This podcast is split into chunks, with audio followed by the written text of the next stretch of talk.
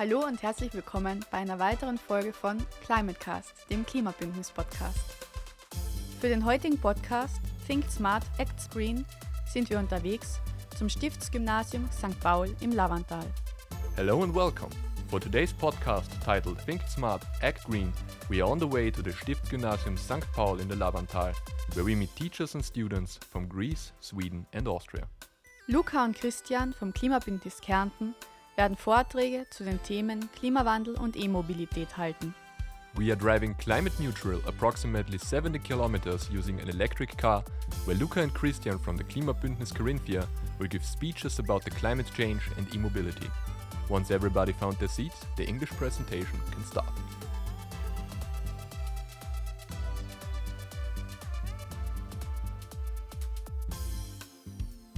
You see here our atmosphere, and this light blue strip, that's the troposphere, about 10 kilometer high. It's our life zone. There is enough oxygen, there is, it's warm enough to make life possible, and we are doing a big experiment now. Mankind is enriching this small strip with gases like CO2 or methane and all these things, and therefore we change the physics of climate and therefore it's getting warmer and warmer. The one thing is we are burning oil, gas, and coal in various uh, in factories, in planes, in ships, in cars, and so on. And we have a lot of deforestation on Earth. And all these factors influences the climate on Earth. If you burn one liter of diesel, you produce about three kilograms CO2 let's say 7 liter per 100 kilometers. Uh, if you drive 100 kilometers with an ordinary car, you produce 21 kilogram of CO2, and it's going in the atmosphere. And the second fact is we lose forests year by year more than 7 million hectares. That's more or less the size of Austria. Why are uh, forests so important for us? Forests are CO2 storages. With the photosynthesis, they are taking the CO2 out of the atmosphere, and that's very important. And when we lose these big forests, we lose the CO2 storages, and the uh, concentration of CO2 is going up because we are burning too much fossil energy and we are losing more and more forests. So we, worldwide, we raise the temperature about 1.2 degrees. In Austria, we have a lot of mountains. We have plus two degrees. In the Arctic, we have plus four degrees. And so it changes conditions for living on Earth. You see this blue line. It shows us uh, the CO2 concentration over the last 400,000 years. We have also some charts about the last 800,000 years. Uh, these are analyses of ice cores from Antarctica. Mankind pushed the CO2 concentration to 412 parts per million. And this uh, number we reached last time over 3.6 millions of years in the past. And so it's really dramatical how mankind influenced the climate. Some data from Austria we are emitting about 80 million CO2 equivalents. It's all the time more or less the same. This line shows you our reduction aims with the now planned measurements, but it's too less to reach the 2 grad Celsius aim. We reduced emissions in energy and industry, uh, in buildings, in agriculture, but all this is worthless because we have more and more emissions in the field of traffic. What can we do? It's relatively simple. We should use energy as efficient as we can. We should save energy wherever we can, and we can all save energy in small and big things. Instead of oil, gas, and coal, we should use renewable energy systems like wind, solar energy, biomass, and hydropower. And we have to make in future much more efforts to install more and more of these installations. Public transport and e-mobility. Use and consume regional and organic food, and that's a really, really important fact. we should reduce the consumption of meat. Zeit für eine kurze Pause. Professor Giovanni Santoro wollte nicht vor das Mikrofon, ist aber überzeugt, dass Erasmus Plus ein wirksames Instrument zur Unterstützung von Mobilitätsmaßnahmen und Projekten in den Bereichen Umwelt, Energie und Klimawandel ist. Time for a small break. Although we did not manage to record the mind of the project, Giovanni Santoro, he ensures us that Erasmus Plus is an important instrument against climate change. How did the students enjoy the presentation? Ja, ich finde, es war sehr interessant. Wir haben auf jeden Fall viel erfahren. Wir haben so erst einmal grundlegende Sachen über den Klimawandel wieder erfahren und dann halt mehr detaillierter, ja, Sachen, die halt jeder machen kann. Es ist natürlich halt vielleicht versuchen, mehr zu Fuß gehen oder mit das Rad oder zum Beispiel den Zug statt das Auto jetzt zu nehmen. It was a lot of uh, information, like I didn't knew most of the stuff and I learned a lot. I think that I can recycle more personally, and or I could uh, instead of driving, having my parents drive me somewhere, I could use like a bike or go on foot and stuff like that. Well, I mean, I really liked it. It was interesting, and as everyone said before, we learned a lot of new stuff and useful stuff. Yeah, I mean, everyone can. So, like, as um, in general, so it's, if everyone helps, then all together we're gonna stop climate change. So, individually, every person has to do something about it. Like, as they already said, recycle or take like the bike or uh, electric cars that help the environment and general stuff like that. Äh, also ich habe es auf jeden Fall informativ gefunden. Ähm, man hat viel Neues erfahren was man daheim tun kann und wie man aber auch andere motivieren kann, dass sie was tun. Also auf jeden Fall auch beim Essen, so daheim, beim Einkaufen vielleicht mitgehen und schauen, dass vielleicht nur von daheim das Essen gekauft wird. Ähm, und auch ähm, vielleicht zur Schule eher mit dem Radl mehr fahren. Also ich habe es sehr interessant gefunden, dass man auch selbst was ausprobieren hat können. Das hat mir sehr gefallen. Ähm, und habe ich mir das auch besser vorstellen können. Ja, also insgesamt hat mir sehr gut gefallen. Also ich denke mal auf jeden Fall mehr mit dem Radl fahren. Also in, im Sommer probiere ich auch selbst mit, äh, mit dem Radl in die Schule zu fahren. Ähm, äh, und eben auch darauf achten, wo man jetzt das Essen also einkauft, wel- welches Essen, wo das herkommt und einfach mehr generell darauf achten. Herkömmliche motorisierte Verkehrsmittel verursachen CO2-Emissionen, die zum Klimawandel beitragen. Städte sind geprägt von Autoverkehr. Luft- und Lärmbelastung sind hoch. Elektroantriebe versprechen Autoverkehr ohne Emissionen. Und selbstlenkende Autos und Lkw könnten den Verkehr effizienter machen. Wie können die technischen Weiterentwicklungen dazu beitragen, den Autoverkehr umweltfreundlicher zu gestalten? The conventional methods of transportations are not only producing CO2, but also take a big part in traffic and air and noise pollution. Electric engines promise less soiling, but they also could make our traffic more efficient. For example, using automated cars. How else could we make our traffic more environmentally friendly? Strengthened from the break, the students go back to the presentation about e mobility. And now I'm going to show you the electric vehicles, which may be a part of the solution uh, for the climate change. First of all, this is the structure of electric car. The chassis and the drive unit is the same as usual with other cars with combustion engine, but we have an electric motor and the big battery where the energy comes from.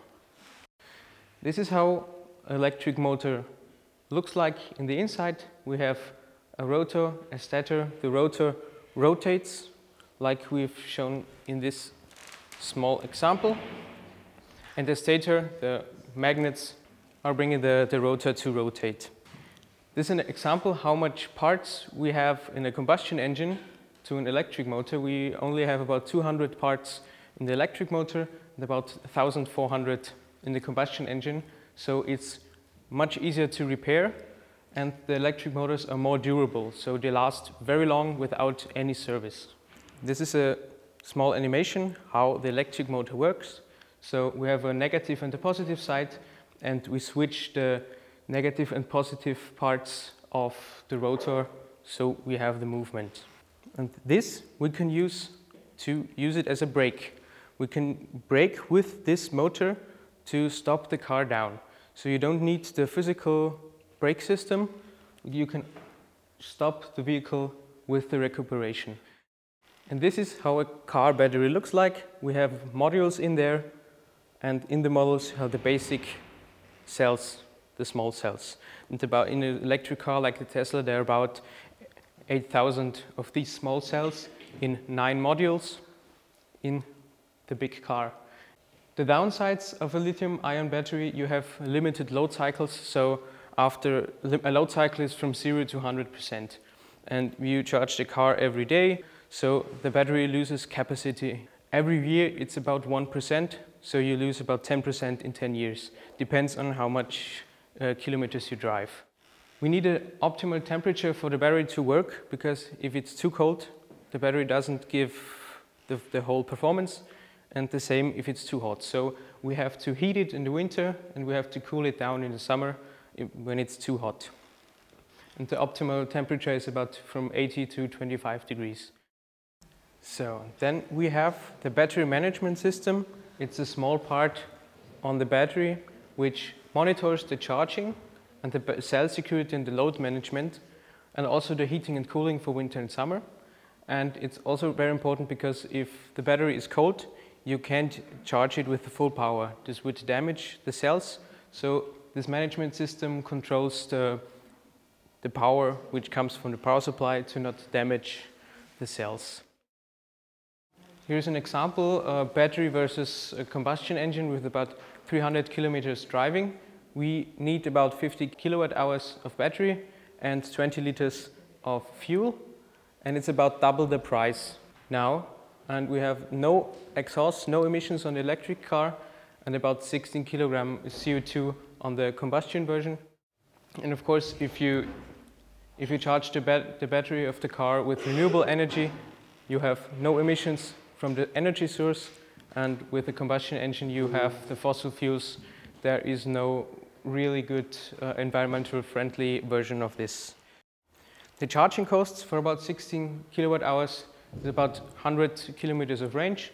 At home, you pay about uh, 3 euros, and the public stations, because you have to pay the infrastructure and the, the company back in this, you pay about 6 to 12 euros. And here's a small comparison how far you can get with the different fuel types. Here's a small diagram um, how much CO2 per, per person per kilometer. So you have a benzene and diesel, you have a lot, a lot of CO2 per kilometer, and with an electric car, with, with the mix of the energy, or with the only renewable energy, you have the lowest environmental impact. Es war sehr interessant, weil ich glaube, es ist auch wichtig, dass man weiß, wie die Elektroautos und so funktionieren, weil in der Zukunft werden sicher viele ähm, Menschen auf, ähm, umsteigen zu Elektroautos wahrscheinlich, weil es doch sehr ähm, die Umwelt ähm, schonend ist. Und deswegen ist es schon sehr wichtig, dass man weiß, wie die auch funktionieren und so. In Zukunft halt auch vielleicht, dass man sich ein E-Auto eben kauft, aber da muss halt die Infrastruktur auch vorhanden sein und das ist halt weniger was, was man selber beeinflussen kann. It was interesting. It talked a lot about how electric cars are gonna be for the best in the future, and uh, it was really good. Mostly how electric cars benefit the environment and uh, the energy usage. Bislang hat sich die Klimabildung noch nicht als eigenständiges Fach etabliert. Wir haben auch die Professorinnen aus Griechenland und Schweden zu ihrer Meinung befragt. So far, climate education has not yet established itself as an independent subject. We also asked the professors from Greece and Sweden for their opinion. Well, I have an experience about environmental programs, and I'm very, very interested on uh, climate change. Uh, so the thing is, to educate the young students how to actually act smart because if you act green then you act smart at the same time because it's their future. So they need to know how to uh, basically live in a greener way and uh, how to preserve earth and all the energy and the resources. So i believe in this very much because it's their future. So they need to know about it and they need to know ways to prevent uh, things to become worse, even worse. about climate change. Well, imagine Greece. Uh, we are becoming drier and drier because of the climate change and the agriculture. We used to be a total agriculture uh, country, but these days it's quite difficult without so much water. You you really need to invest uh, to invest in young people and their education. Uh, well, not that much the um, elderly, let's say, because it's very difficult to change habits. But we can always educate the young people, and the young people are very open-minded in new ways, like driving electrical cars and uh, having photovoltaic, uh, you know, in their houses and things like that. Yes, the young people is the future, and uh, they have to know how to use them. Well, the old way, of course, uh, you don't use at all. But these days, you can see more and more houses that they have solar uh, panels on the uh, on top of the roof. Uh, well, we come from a big city, so it's not very common. Uh, you see that uh, more often in the islands. they also use the wind for that. well, in the mainland, yeah, more the solar panels and they were very impressed about the electric cars. And uh, they were talking about uh, that they need less time to charge the car than to charge a mobile phone. So for them that's important. I mean I don't think that it was anything they do not already know, but it's always good to have it confirmed and to have it looked upon from different angles. Uh, but I do know that our students know the, the most of this already, but it's always good to be reminded and to get it told to you over and over again. Because I mean, get, they are the ones buying a car in a few years, right? So it's good. Yeah. I think it's quite settled. I mean, quite a few of uh, our students are vegetarians, for example, and also one of the students came to me afterwards after the lecture and said it is kind of strange that we flew here with an airplane. Um, we should have taken the train. Yeah, but it takes a long time.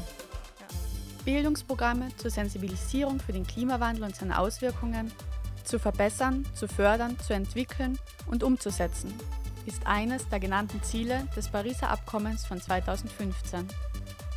To improve, promote, develop and implement educational programs, to raise awareness of climate change and its impacts is one of the stated goals of the 2015 Paris Agreement.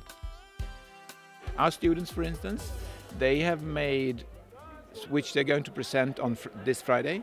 They made films at home in, in, in class, how to get to different places in the world with and, and with the less impact uh, on, on the climate as possible. So, for instance, one girl she chose New York. How do I get to New York?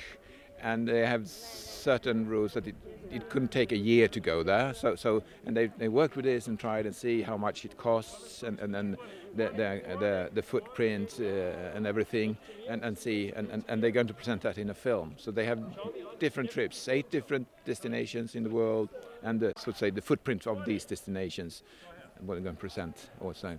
They worked with it in, in class in Sweden and, and they have had instructions from the teacher and everything and they brought the films here, well, brought them, it's in the cloud or somewhere, and they're going to, to show the films on Friday when, when the uh, closing ceremony and everything when we present what we have worked with so far in the project. Uh, they will come to us in, in uh, I think it's the middle of September or earlier middle September this year. And then, so, so we have eight students coming here to Austria, and Greek have eight students coming here to Austria. And of course, there are 16 Austrian students. And to Sweden, eight of these Austrian students will come, and eight, and eight, another group of eight from, from Greece and then there will be 16 students in Sweden. And so we will add another eight students to our group, and then later on, those eight students who are not here, from Sweden who is not here, they are going to Greece. So it's a combination. So there are groups of eight, and they're traveling and, and receiving. So all the different, the three parts, the countries are receiving each uh, week uh, and, and also sending half of the group, so to speak, to the different countries. Yeah, it, we have been labeled sustainable school because you have to reach certain standards, and then uh, in, that's actually from the from the actually on the state level, but so so you have to sustainability Im- implanted in different subjects and working with it in projects, and also we have recycling in school. In we have in in Sweden everybody gets a free lunch a free meal in the middle of the day, and, and, and that's also recycled and made into gas. So everything, if they take too much food, and if, if with, which they should not, and there are so everything is there is a line of sustainability all through school to reach this certificate. And of course, we have the, the UN goals, working with the UN goals all the time. So, so if you walk through the corridors of our school, you see all these the different different uh, goals uh, that we have, and, and also lots of projects going on about that. When Austria is coming to, to Sweden, we haven't exactly planned it, but we're thinking of um, city sustainability because in Lund they are building a new part which is they're aiming at making it self-sufficient uh, when it comes to energy and everything. So, so we have something going on that we so we thought that might be a good idea to use that and, and go there maybe and, and see what it is sustainability and also in in um, we we might go to Copenhagen where they also have building a new part of Copenhagen with the same thought with sustainability. So, so probably we haven't decided yet, but probably it will be about urban sustainability in different ways. How people travel, for instance, they built a tram instead of taking a car, the tram, uh, cycling path, so it will be easier to cycle and things like that. So, so mm, actually, and and if you look at young people, you can't pick people up. That's an Austrian, that's a Swede they look the same, they, they, they act the same, and they, I think they think more or less the same also. it's in the small details. That's why an Erasmus project is very good because they, they can see that we are so similar and we will do the, the same things even if there are some differences, but together we can do the same things also to, to find each other in that. Otherwise, we could stay at home in Sweden or in Austria and do this. But when going abroad and seeing things, and, and that's obvious when you look at the, the Greek people, and when with the Tesla here, they were more amazed than the Swedish because in Sweden a Tesla is quite natural. We, we see them all over.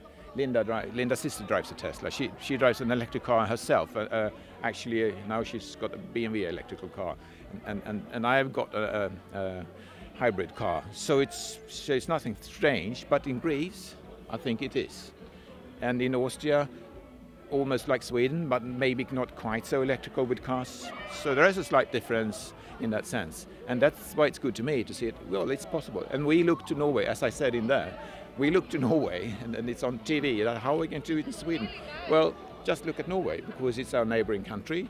We, understand, we can speak to each other and understand each other, and, and so it's easy to look somewhere close, but also if you go further away, like Greece, Austria, and, and other parts of Europe, we can find find each other together in that also and see, okay, this is how we could do it.